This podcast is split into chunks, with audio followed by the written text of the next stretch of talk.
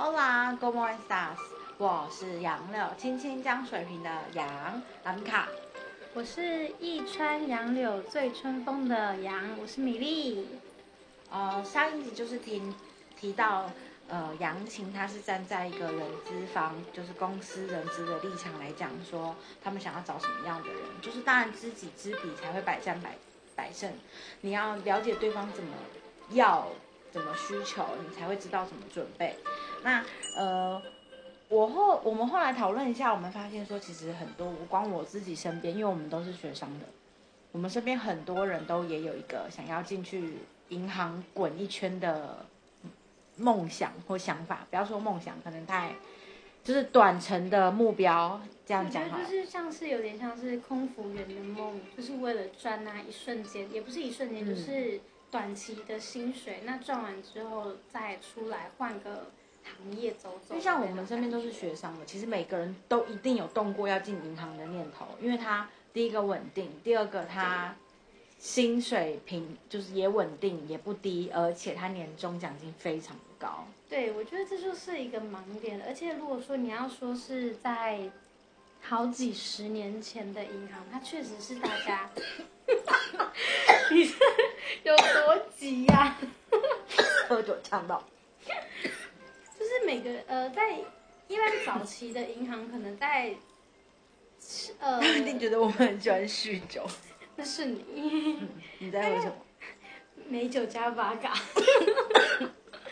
就是呃，在几十年前，可能就是二三十年前的银行，或许是可以像大家讲的一样，就是人家说了。公务人员是铁饭碗，那银行的话就是银饭碗，嗯，它就是一个，你不会饿死，你也不可能吃不饱，但是是一个轻松的工作，对那时候来讲，嗯，但其实对现在来讲已经不是了，而且，嗯，呃，因为，嗯，像我身边就有很多人进银行业，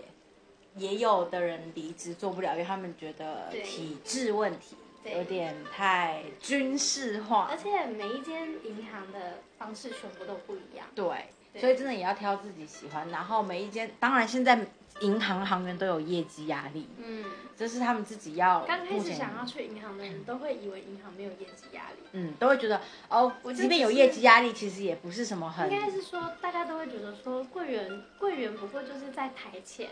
收收呃。呃，民众的东西，然后解决民众的问题，问题，然后人家想要存钱就存钱，然后想要领钱就领钱，想开户就开户，这种简单的。那其实现在已经，哎，大家觉得经营行业，哎，有时候贷款你在里面认识人，总比这些外面普罗普罗大众的那种小老百姓来的更容易吧？利率更低吧？利率更低，然后可能。呃，有一些人还会因为就是觉得哪一间就像空服人员的概念一样，哪一间人的制服比较好看，然后就选择那间的银行。所以，我们就是今天就是有很多呃，我们一般人的想法。当然，我没有进过银行业，然后我也听，但是我听过很多，所以就有很多人他们一开始进去的想法什么。而且我朋友是考上河库哦，嗯，然后很稳定，什么张颖也有，然后就是太多太多，还有上海银行的也有，嗯。我的话是没有进去过银行，没有错。但是我有曾经就是，因为你的科系就是专门培养。对我的，因为我以前是财经科系的，就是要往这方面走。可是其实 你们还会有个技能培养，要要展超，要对，要展超，而且展超要很漂亮。对，那个展超是要练的，要你要摊开来是摊开来要漂亮，然后要一张一张摊开来，然后你在摊在展超的过程当中。给给一些老人家，因为老人家其实不太喜欢机器帮他数钞，他觉得会失误，他就喜欢看你展给他看，然后一张一张一张的数，他就觉得特别有成就感。所以其实行员遇到的一些鸟事情算是蛮多的。对，我的朋友在河库有一个在那个区域里面著名非常难搞的欧巴桑，然后他每一次来，因为当每一个人遇到他都很，自从我朋友考进去河库以后。那个阿婆啊，是不用按任何的号码牌的，他是一律被带到我朋友的内柜，因为我朋友就是一个出了名的好脾气，然后又很谦和的男性，很仙的一个男性，所以他们那边的经理或副理、协理，只要一看到这个阿婆来了，他就会说：“哎，那个李康，你你你过来接一下这个，不管怎么样都会把它排在这柜。”对，就是因为他碰到，因为现在比较不一样。像其实我在毕业那两三年之后，就有那时候有有一两间银行，我我有点忘记是哪间了，就是一两间银行，他们有试过，就是就是尝试试看是无人的柜员，它就是有点像是机器的那种。我要就是像现在很多大卖场的那种，可以自己自己做。就是其实它呃，它也算是快快接近黄昏，可是因为人在对于钱的东西，会希望对的人是有温度的人，是活体，是活的，而不是机器。因为机器可能当你在 ATM 的时候，可能一 ATM 会当掉，甚至可能它会卡超，甚至可能今天你存钱进去的时候，结果机器故障，然后存不我觉得进去这个想法之类的就是，我今天一定要找到一个人负责。对你今天对到一个人的时候，今天发生事情，你就可以跟他说，我今天钱就交给他啦，我一定没有问题啊的那种状态。嗯所以其实那时候在想说，要不要进银行是有两点，第一点就是银行这个体系能撑多久，第二个。原因就是因为其实我个人蛮不喜欢去推销东西，可是有太多太多人跟我说，银行就只是做一些简单的业务，又不用推销东西。我那时候就说啊，你太天真了。嗯，现在全能柜员，你在里面，你不只要收钱、给钱，你可能还要问他，你要不要要办办信用卡？你要不要办贷款你要不？要办贷款呢、如果你那时候可能耳根子软一点，你就会跟他讲，他可能就会跟你说，哦，如果你想要办什么贷款的险话，啊？储蓄你要什么？贷款的话，我帮你带介绍到哪一哪一柜，然后你可能就去那一柜了。嗯，他可能就是还要问你，就是要不要授信啊、外汇呀、就是问了很多问题。那投资啊，理财啊，呃，其实那时候我刚开始会想要去银行的原因，也是因为觉得说银行蛮稳定的，然后又有制服，不用天天想要穿什么，就是一个蛮幼稚的想法。但是在高中混久了，每天在想要穿什么，就是那样。想当初你在高中毕业的时候，你会想说太爽了，总算可以每天自己对对。大学生都每天都在想要穿什么，就觉得好累没。错，而且回归到刚刚，就是你会希望对到人这一块，就很像你每次打电话进客服，你都永远都不希望是电子客服在跟你讲话，因为你语音客服。就觉得他他没有办法回答一定会按九或零 转接专人。专人服务，就算他跟你说，其实你可以就是有一个智能智能小美或智能小明帮你去解决你的问题，你也不会选择不，我就是要我要当面问忍，他嗯，我要 对。忍。然后这个人还会就是要和蔼可亲的面对你，没不可以太机车。你好，我是编号几号的傻？对，然后等解决你的完问题之后，还要问你说，那请问你还有其他问题吗？嗯，那如果没有问题的话，那下欢迎您下次再来电哦。对再对见，然后再把电话挂掉，就是会有那种嗯比较温度的感觉。对，对，然后像是像银行的话，我我可以大概讲一下，就是其实财经出来的话，主要会往三个地方走。那第一个嘛，就是刚刚讲的银行；第二个的话就是投信投顾；第三个就是保险。像我们当初高中毕业，投信投顾是什么？像是什么财务管理顾问公司这种？诶，它算是里面的，但是不完全。投信投顾其实讲个统称就是帮人投资，哦，就是今天你可能就是像期货、证券。对对对，你就是小白，然后你什么都不懂，那你就可以给他，就是可能每个月二十万，然后跟他讲说，每个月二十万，因为其实投资那种东西不可能只是一两我千，要每个月二十万，我还需要投资吗，因？为你二十万投资进去，你根本不会去 care 那种小赢小利啊，嗯他就是有像我认识的一个大哥哥，他就是每天帮人家操盘，然后每次都是负责几千万的那种。哦然后他就是那些人就是可以这样从这些里面抽成，刚开始一定都是小额的，那你越来越上面，你就可以拿到就是可能刚开始是小额的零散的散户的股票或干嘛的，然后到后面可能就是帮忙负责人家的债券，嗯这个的话就是金额非常庞大，赚的当然就会比较多。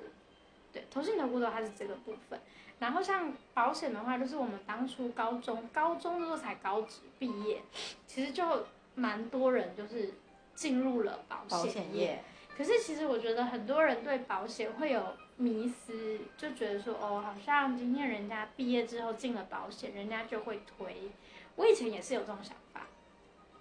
就觉得说哦，保险就是推我不喜欢的东西给你，这就是为什么我当初也没有进银行的原因。我觉得呃，当今天有所谓的业绩压力的时候，人其实没有办法站住自己的脚步，说我想要当那个真心为你好，跟对推给你的东西，我自己也可以，无就是满，就是我我非常满意，全能信任这个保险。但是其实讲难听点，保险人员会不会去把一些不让你知道的事情给藏起来？嗯其实也会啊。对，那以我的个性来讲，我没有办法他一定会希望自己也可以从中抽成或什么，那一定会有一点资讯不对称，尤其是你不是在学商科的时候，嗯很容易就产生资讯不对称，因为他刻意隐瞒你，并不会知道，你等于说这些东西你要自己去寻求解。对，而且甚至你可能当时当时在签这份契约，因为像银行这一类的东西，不管是保险、投信、投顾，或者是任何一个只要是关于财经类的，他都会叫你签契约。嗯，可是大家自己回想起来，你们在签契约的时候，你们有认真看过每一张纸上面的任何一个条款吗？没有，不可能嘛！对，你一定都是行员跟你说，来打勾的地方签名哦，然后对哪个地方这边帮我签名盖章，日期写一下，写一下你的身份证字号，嗯，你就会直接哦，好好好，谢谢谢谢谢。对，因为你只想当下把那件事情做完。对你不会去看。但今天如果说它是攸关于你的可能银行里面几千万的钱，你因为你可能会好好慢慢看之后有储蓄了，有积蓄了，你才发现说，哦，你当时签的约可能并不符合你现在的东西。对，而且甚至可能今年签的那个保险，他可能在跟你讲解的时候，他可能就是会收一点起来，不告诉你。对。然后当你今天哦出了车祸了，你以为你可以拿到这笔保险费用，但是呢，他就跟你讲说，哦，小姐不好意思哦，当初签的合约这不理赔。对你当初签的合约真的不不能理赔，而且当初也有说过，呃，理赔的范围大概大大概是几千块这样。嗯，我假设了，当然没有那么低，就是你不会去，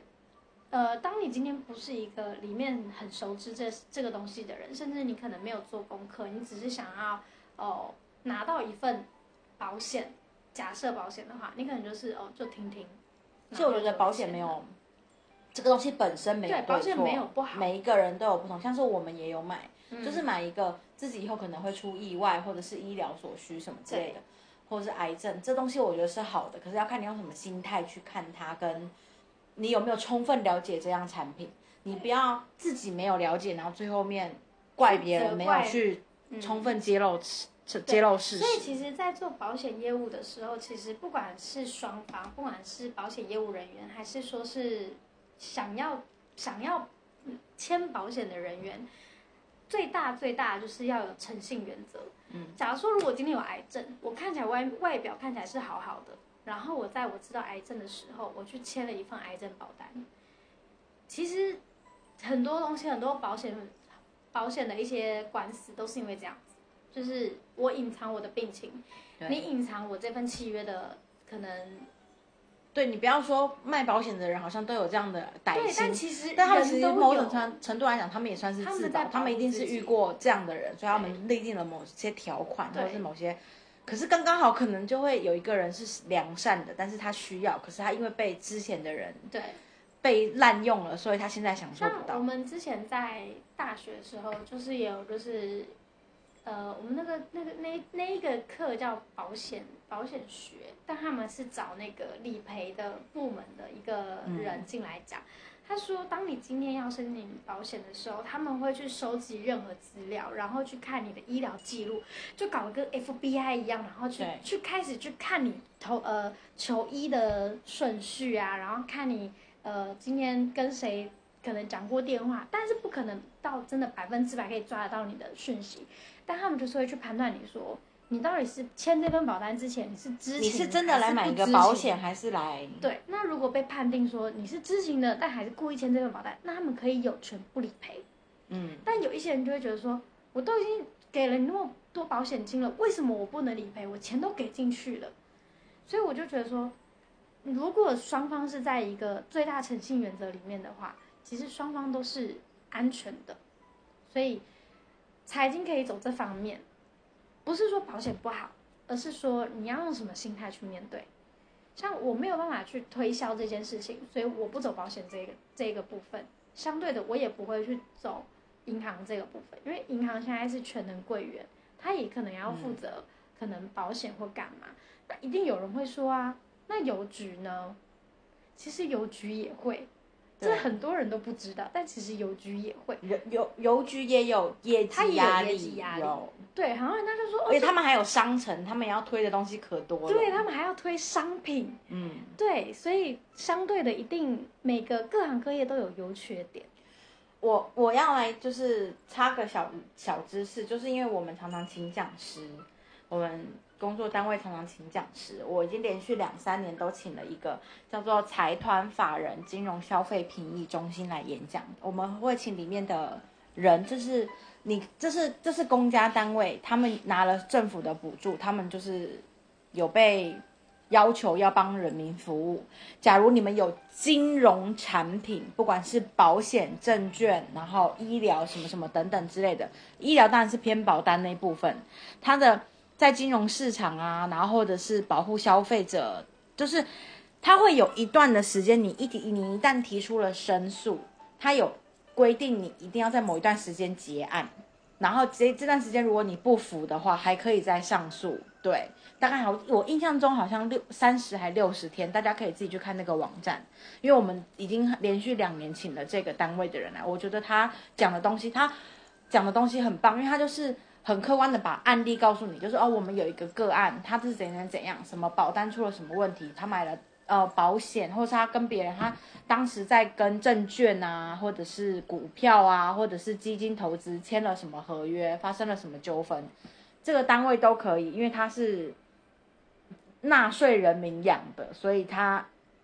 有义务要教你，也有义务要辅导你，所以你可以有点像是咨咨对对对对对对对，所以我觉得如果大家有需要的话，可以上这个网站看。嗯好，那拉回正题，我们就先讲银行业，因为其实大家都有银行梦嘛。那我就跟你们讲一下，大概银行的内容有哪些。呃，很多人都知道，大家对呃，大家每个人都喜欢朝九晚五，准时上下班。就生活稳定一点，然后有自己的休闲时间。那我先跟你们说一下，银行业呢，看起来人家都常常讲银行真好，六点三点三点半准时拉铁铁门，哎、真的是一分钟都不能等有一次我三十二分才刚踏进去而已，门就真的就关了。而且其实三十一分的时候我站在那个地方，他三十分是准时拉下来，拉铁门，但是但是里面的人还是在面其实作还是。在作业，而且甚至可能今天你可能比较白目一点，你故意二十八分进去拉个号码牌，对他们就算拉了铁门了，他们还是要服务你这个客人，对，因为他们是拉铁门，但是已经在三十分以内收到的东西，他们还是要做。做，再加上呃。他们上班时间大概是八点到六点，你就觉得九点才开门，八点来干嘛？哇，我跟你讲，做的事情可多着呢，有些要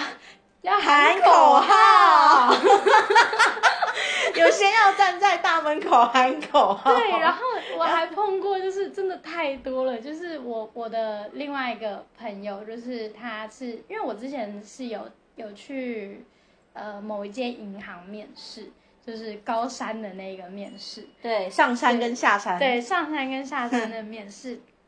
呃，如果说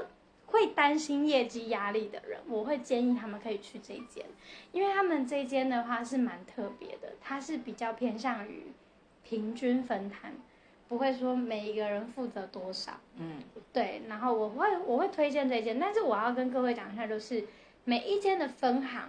业绩压力会不一样。对，所以你不要觉得说银行的业绩压力都一定这么高，不会，因为如果今天你选了一个非常偏远的地方，它就一定没有业绩压力吗？也不会，因为呃，秦他有一个朋友，然后也是有进去一个好像是台银吧，就明明是台银哦，然后那边也没有到非常多人，但是他们每个人报的业绩压力也爆高。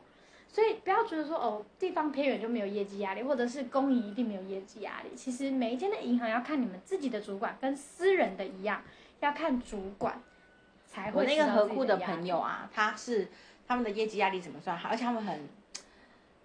就是很直白，他们就是每个月会摊开你，而且他们你连拉就是接了多少号码牌的客户，按了多少灯，哦这个这个对。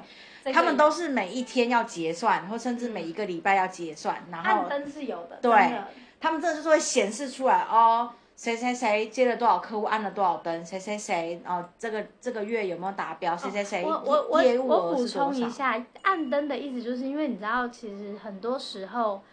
民众来会觉得哦，柜员动作怎么那么慢，可以快一点嘛？所以其实，在柜员他们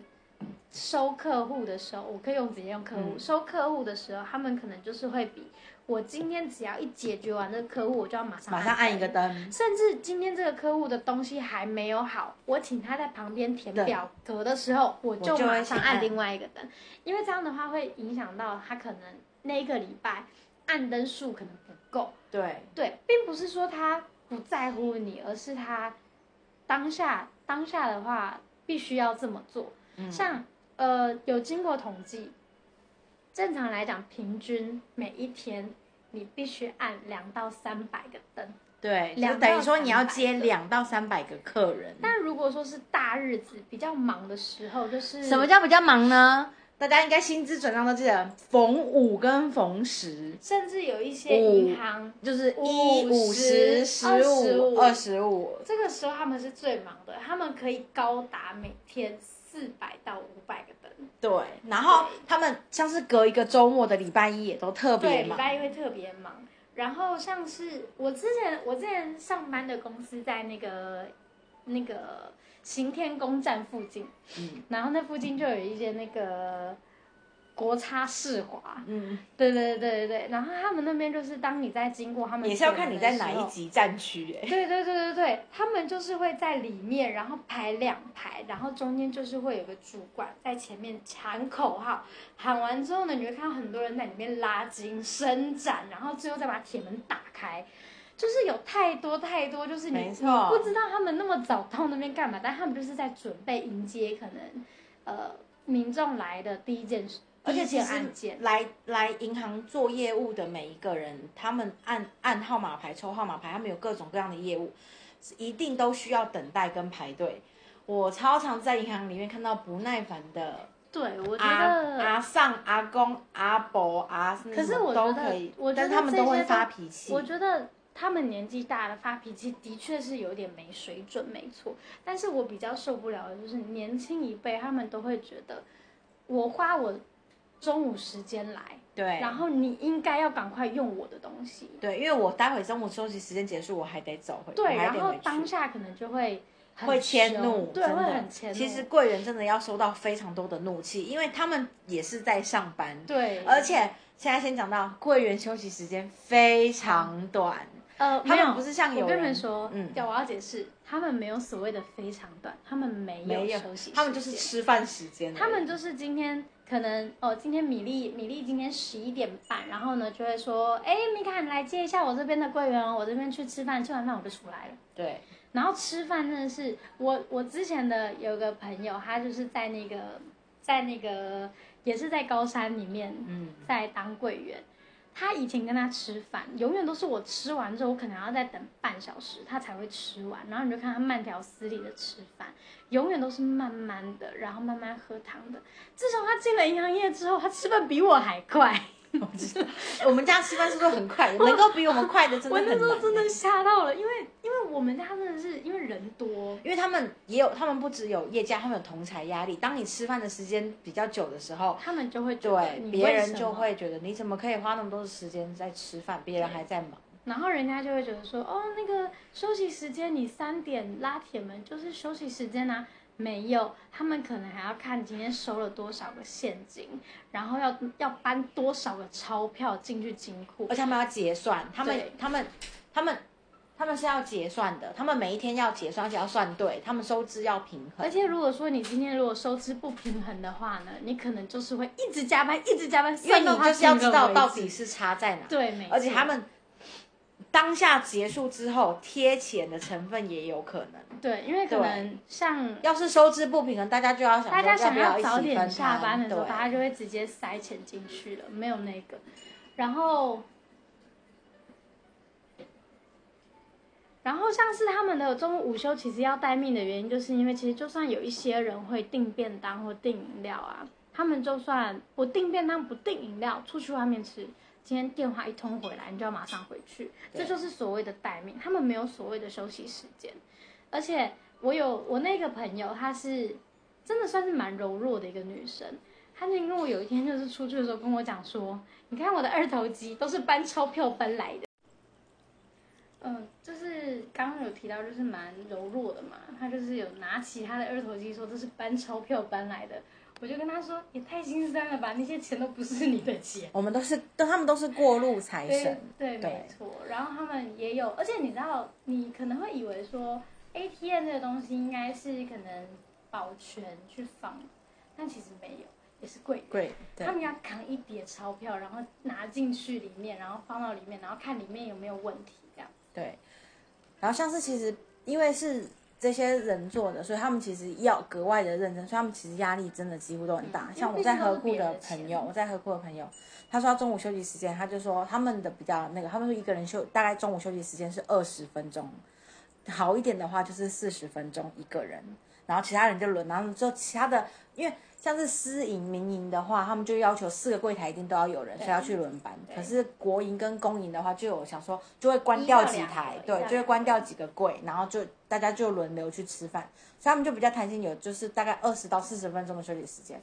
他说他就扒饭爬得很快，扒饭了之后就二十分钟之后，他会二十分钟躲进厕所，躲进厕所，然后刷手机睡觉。然后大家，所以主管就会觉得说，哎，为什么他会固定每一天中午会去厕所上二十分钟的？可是他其实真的就是在休息，真的就是要，然后想要有自己的时间。所以，但是他薪水高吗？他们年终大概九到十几个月，对，其实他们平均每个月大概都是在三万三到四万一，但是普遍看到的金额也有更少，也有更多，就是普遍了解的金额。对但他们的年终是真的很高。那会想进去银行，多半都是因为想要想要趁年轻赚一点点，然后看看能不能再往上爬。但我想要讲的就是，当你进去银行之后，你要去面试其他的公司，其实很难，因为对每一间公司在面试的时候，他会跟你说的就是银行这么好，你为什么要出来？嗯，甚至可能会觉得说，你如果觉得银行不好，那你觉得哪里会更好？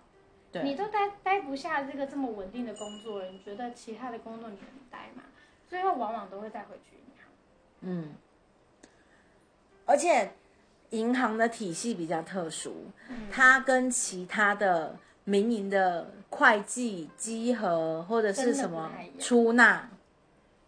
不管是运作模式、操作方式，各种他们都有一个独立的系统，比较格格不入。所以你有了这份工作经历，你只能知道说怎么跟银行打交道，但是你不能在银行里面内部就是哦知道什么银行的应该是说，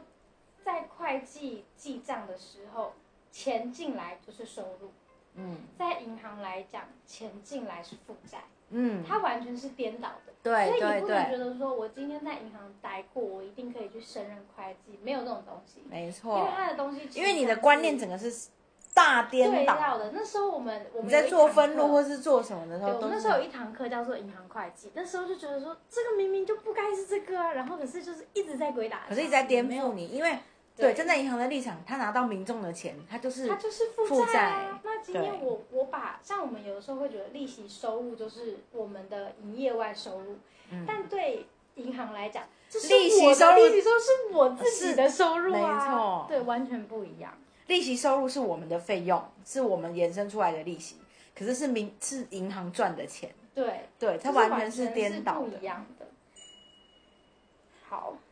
银行的话大概就是这样。嗯那如果说那当然，它也有好处，就是呃，像是有的时候我们可能会因利之变，他们从金库取出来，就是像是呃有一些呃在里面的行员啊，或者是我的朋友就会说，他们可以拿到一些钱母，哦，这个的话我就要说，嗯这个的话是其实算是很可爱的由来。对就，是其实没有所谓的钱母，因为其实钱母这种东西，就是像你去拜拜的时候，你就去拜拜，然后呢，钱母的用意就是钱可以生钱钱，生钱的那种感觉。个小习俗对，然后可能就是，在那个拜拜的过程当中，去拿到了可能一个那种那叫什么聚宝盆里面的嗯可能一块钱或十块钱，然后放在钱包里面。然后像我那时候，我那个朋友他是他们比较偏向于叫换钞。对，我们新年一定会换钞嘛，一定会想要去换，就是漂漂亮亮的，然后新钞新钞。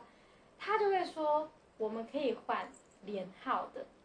那然后是从金库取出来的出来连号，那就对，那就对大家来说是他就是第一手的钱没嘛。所，以那时候他就是说，你就把它当钱目。所以我其实每年的新年，我都会跟我那个朋友讲说，你帮我换多少钱，我想要给我家人当钱目。对，所以我们家每一个人身上都会有一个，然后包含是我们觉得自己就是伴娘家的人，对，也有给他们就是连号的钱目，让他们放，那是绝对不能花的，那是要拿来生钱的。对，就是让他们放在钱包里面，就是呃，想说你就放在钱包里面，然后不管怎么样都不准不准花掉对块钱，你就想说连号的很难得，你就不准花。对他一定会小迷信啦。对对对，小迷信，可是就是很可爱的一个由来。对，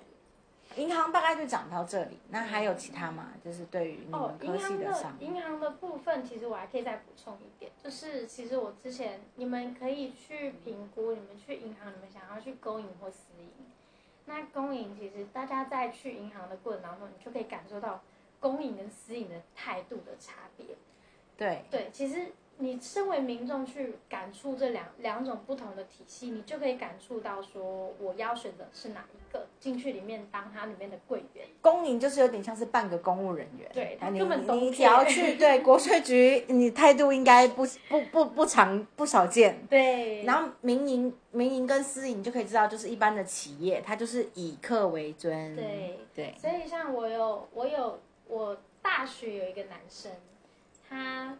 很厉害，嗯。他真的是其实算是我们的考试的机器。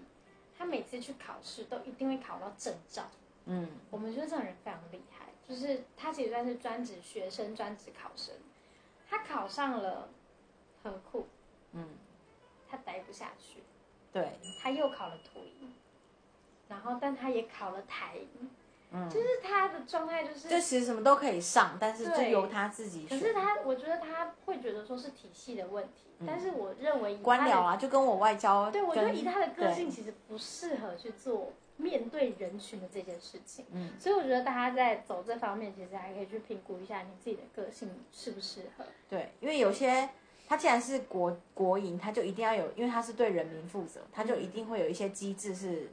比较。对，像是嗯军营，他拿了人民的纳税钱，他就是一定会有一些约束跟规定在那里，必须得遵守。但如果你去你去私营的相对起来，你的就是公司在定规矩你。的压力就会更高，那就看对你抗压性高不高。对。然后再来就是我们接下来就换投信投顾嘛，投信投顾还有就比较简单，就是你可以去帮人做投资。那刚开始进去一定没有办法帮人家做投资，一定都是跟着前辈一起，然后看看里面的东西。那能能负责的东西的话，就是证券、基金跟股票。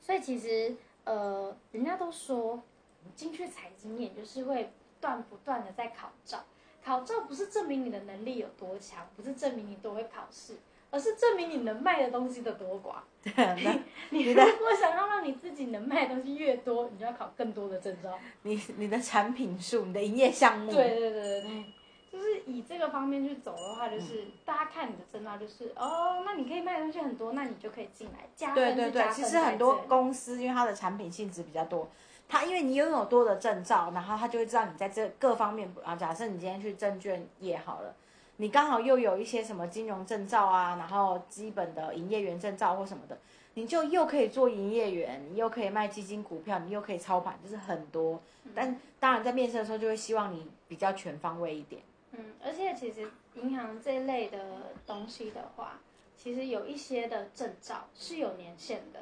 可嗯，能就是会对对对，跟你说，哎，五年要再考一次，再换新一次。对对对，在过程当中就会不断的跟你说。那有一些人可能就是会觉得说，会计的证照就是我考到了就是考到啦，但银行不是，因为它只要有呃法条一改，或者是他们的对内容一改，你就必须重考它的。很像事务所，对，就是它就是会因为就是。周而复始，就是你要嗯不断不断的去考这样子，